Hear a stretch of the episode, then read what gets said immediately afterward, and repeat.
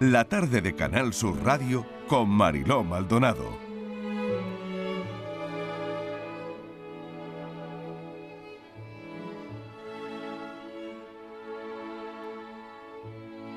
Lo primero que he hecho ha sido fijarme en sus manos, que son delicadas, hábiles, que acarician cada cuerda con pasión y con mucha destreza.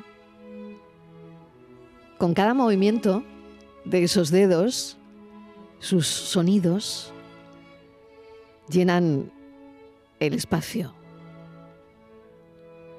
Con el violonchelo en brazos, ella nos sumerge en un mundo de melodías que a la mayoría de quienes escuchamos esto que suena, nos sumerge en emociones insondables. Cada nota que sale de este instrumento es casi, casi como un suspiro. Escuchen.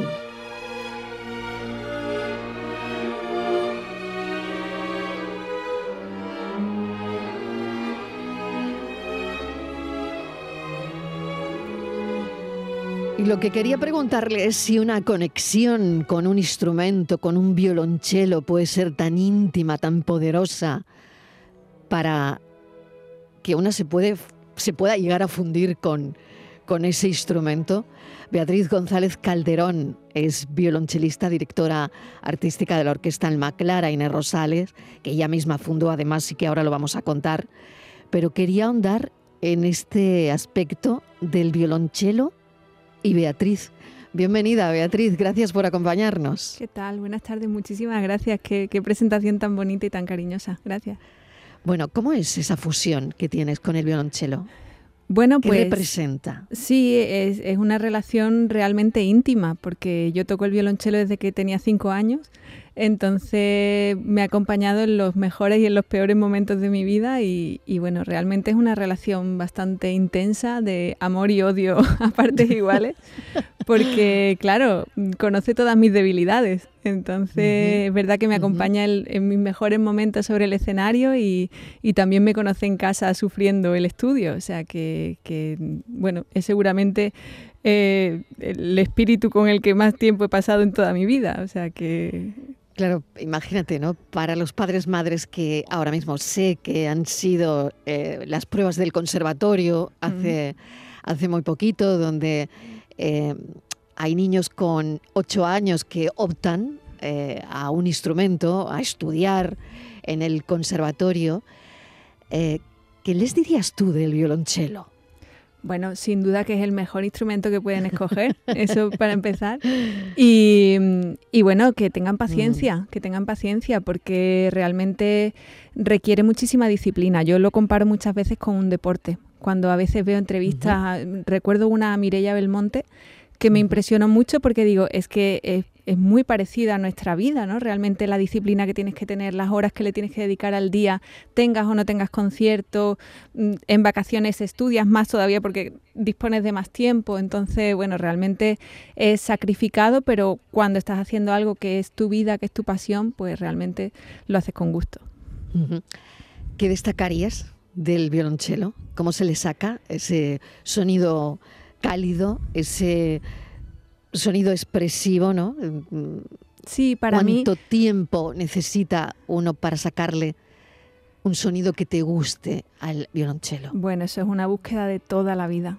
Eso es una búsqueda perpetua. A mí el violonchelo me encanta porque realmente creo que es un instrumento que se parece mucho a la voz humana y ah. que, tiene, por la tesitura y el timbre que tiene, se ha comparado muchas veces con la voz, ¿no? Entonces casi lo más parecido a cantar y no, no, es muy agudo, no es muy estridente y luego tiene unos graves profundos y no sé, creo que es un instrumento muy versátil que sirve tanto para ser solista como para hacer música de cámara, como para acompañar y no sé, por la forma que tiene también es como que está dentro de ti, ¿no? Te, te formas como una sola figura con, con el instrumento y, y estás realmente dentro de, de la música y eso hace que sea realmente especial y me, me llena mucho.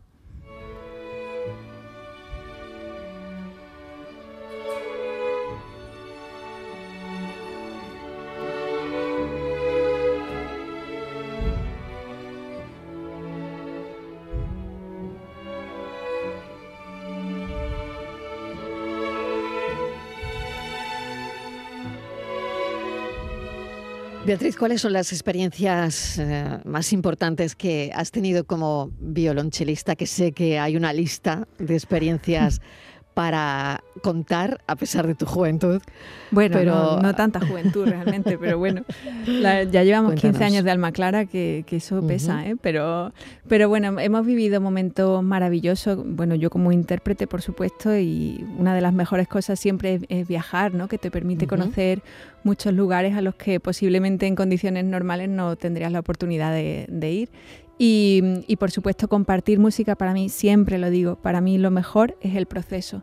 El proceso de ensayo, desde que tienes la idea, desde que empiezas a producirla, desde que hablas con tus compañeras, en mi caso, y les propones la idea y les gusta y empiezas a ensayar y empiezas a trabajar esa puesta en común de ideas, porque aunque nosotras nos hemos formado, somos una misma generación, nos conocimos en la Orquesta Joven de Andalucía y hemos tenido una formación similar, entendemos la música de manera muy parecida en ciertos sentidos, cada una es de su casa, ¿no? Entonces cada una luego lo siente de una manera y lo ve de una manera y, esas discusiones que a veces son realmente profundas, ¿no? Y, intentamos llevarlo, cada una está muy convencida de su criterio y hasta que llegamos a un punto en común y, juntas hacemos una obra nueva que es la obra de, todas nosotras, realmente para mí es lo mejor y ya subir al escenario, he tenido la suerte de estar en escenarios maravillosos, con un público siempre acogedor y, eso es mi suerte, pero desde luego el proceso para mí siempre es lo más significativo.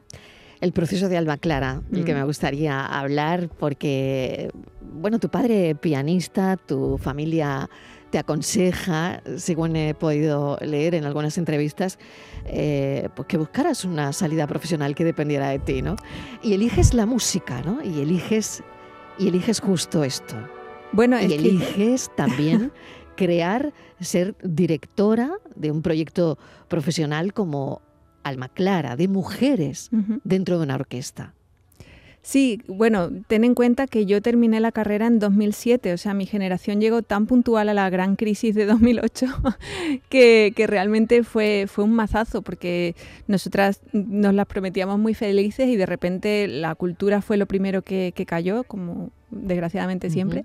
Entonces, bueno, yo veía que, que, teníamos muchas ganas, mucho potencial y, y que por otra parte, siempre me había interesado el, asunto de las mujeres compositoras, de mujeres intérpretes, por qué no estudiábamos eso en clase, por qué siempre se estudiaba a los compositores y, bueno, indagar un poco en, esa faceta también me llamaba la atención.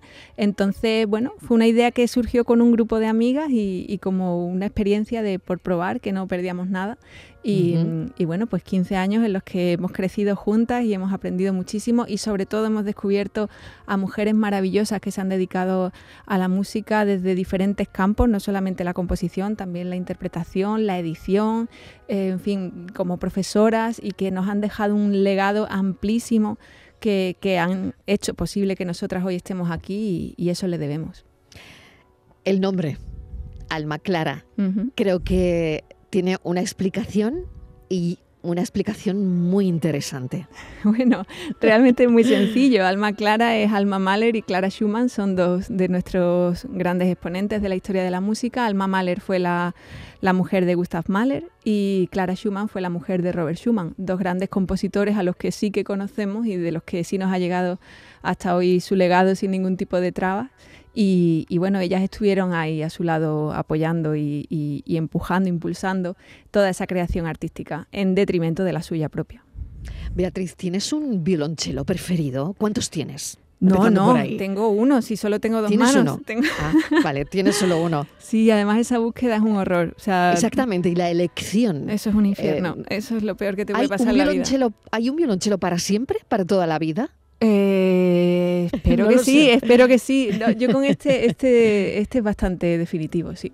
Pero cuando tuve que hacer el cambio, eh, realmente es, horrible, porque tú estás con tu instrumento y ahora haces una cata a ciegas, realmente. Yo tuve la suerte de que le pedía el marchante de instrumentos con, el que trabajé, es chelista, me conoce hace mucho, sabe cómo toco, entonces yo le, le pude explicar las características que quería y él me entendió fácil. Entonces me hizo una cata de 10 instrumentos ciega. Entonces yo probaba mi, mi cello cogía otro, otra vez el mío, otro, otra vez el mío, otro, y entonces iba descartando.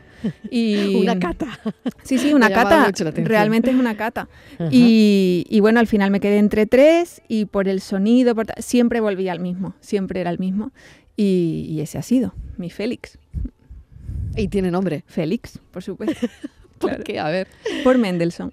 Félix Mendelssohn, claro. Por Mendelssohn. sí, uno de mis autores preferidos. Exactamente. ¿Hay alguna fijación especial con eh, algún músico? Eh, ¿Os suele ocurrir? Sí, sí, claro. Pero claro, es porque tú al final te, especializas en un determinado repertorio, ¿no? En mi caso, mi objeto de estudio es Clara Schumann, es mi objeto principal y, todo su, contexto y su entorno. Entonces, Clara Schumann, eh, Robert Schumann, Fanny, Félix Mendelssohn, los Brahms, eh, en fin, eh, tenemos un montón de, de, ejemplos cercanos. Es que fue una generación tan, tan fructífera y hicieron tantas cosas maravillosas que, de las que hoy en día seguimos aprendiendo que, a mí me tiene enamorada y, fascinada todo, todo ese momento. Entonces, con Félix siempre he sentido una especial empatía, no sé, me cae muy bien. Y luego tiene una, sonata para cello en re mayor, que, es una tonalidad que al cello le viene fenomenal y que es súper alegre y hace que vibre el instrumento entero, entonces no podía ser otra cosa que, que Félix. Por último, ¿cómo es una infancia entre partituras?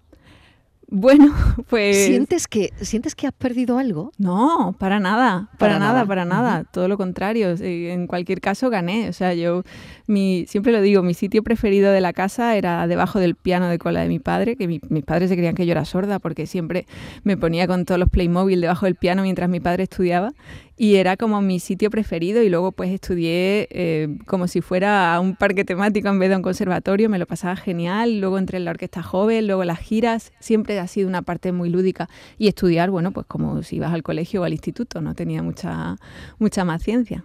¿Hay algún consejo que puedas dar a un estudiante de violonchelo que esté escuchando esta entrevista, que te esté escuchando? Eh, por ejemplo, a mí me llama la atención mucho lo de dirigir y tocar a la vez. ¿Cómo, cómo se hace eso? Bueno, yo lo he planteado como si fuéramos un, cuarteto a lo bestia, digo yo siempre, porque somos 15 y al final hacemos un trabajo de música de cámara. Entonces, mi trabajo de dirección está en los ensayos. Yo guío hacia dónde quiero que llevemos la música, hago mis propuestas, por supuesto escucho lo que, lo que ellas quieren hacer o, si alguna vez no están de acuerdo conmigo.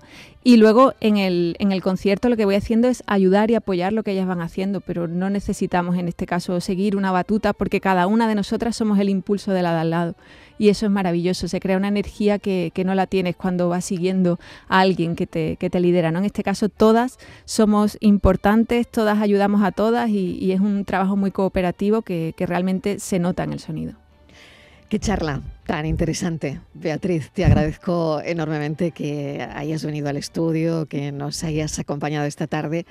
Queríamos hablar de música ahora que los niños están, bueno, pues con este revuelo del conservatorio, eh, eligiendo en algunas zonas de Andalucía, pues eh, qué instrumento van a tocar, eh, si pueden elegir, claro. Y mm, queríamos hablar contigo precisamente de esto, de la música, de las emociones, de la infancia con la música y de la herencia, que probablemente también ha sido el legado de de tu padre pianista. Claro, sí, y, vivir en, ese entorno siempre ayuda, pero también conozco a, músicos maravillosos que no tenían en casa ningún tipo de contexto musical, entonces yo no puedo más que animar a todos los niños y niñas que tengan algún, algún interés o alguna afición por, por la música, que, que por supuesto vayan a los conservatorios, que estudien allí. Además ahora hay una generación maravillosa de profesores, que es verdad que antes era como el conservatorio, va a ser muy duro, va a ser... Ahora ya hay una generación que, que enseña música de una manera mucho más mm, intuitiva, mucho más lúdica, que hace que, que, la música forme parte de ti y, y, no tienen por qué dedicarse profesionalmente, pero yo creo que la musical, eso lo notas en países de Centro Europa, los niños que, que se han formado en música es como los que se forman en idiomas, ¿no? Adquieren otras otras características y otras cualidades que son importantísimas. Aprendes a organizarte, abres el oído, te relacionas con otras personas y estás trabajando en equipo desde el principio. Entonces son herramientas que te van a servir para toda tu vida. Y encima lo estás haciendo desde una disciplina artística que es maravillosa. Entonces, no sé.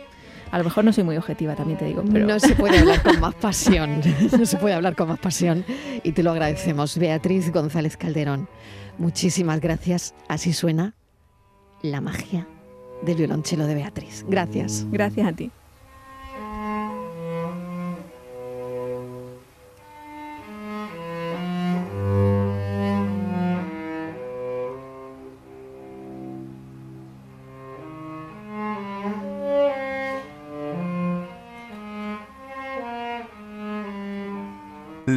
De Canal Sur Radio con Mariló Maldonado. También en nuestra app y en canalsur.es.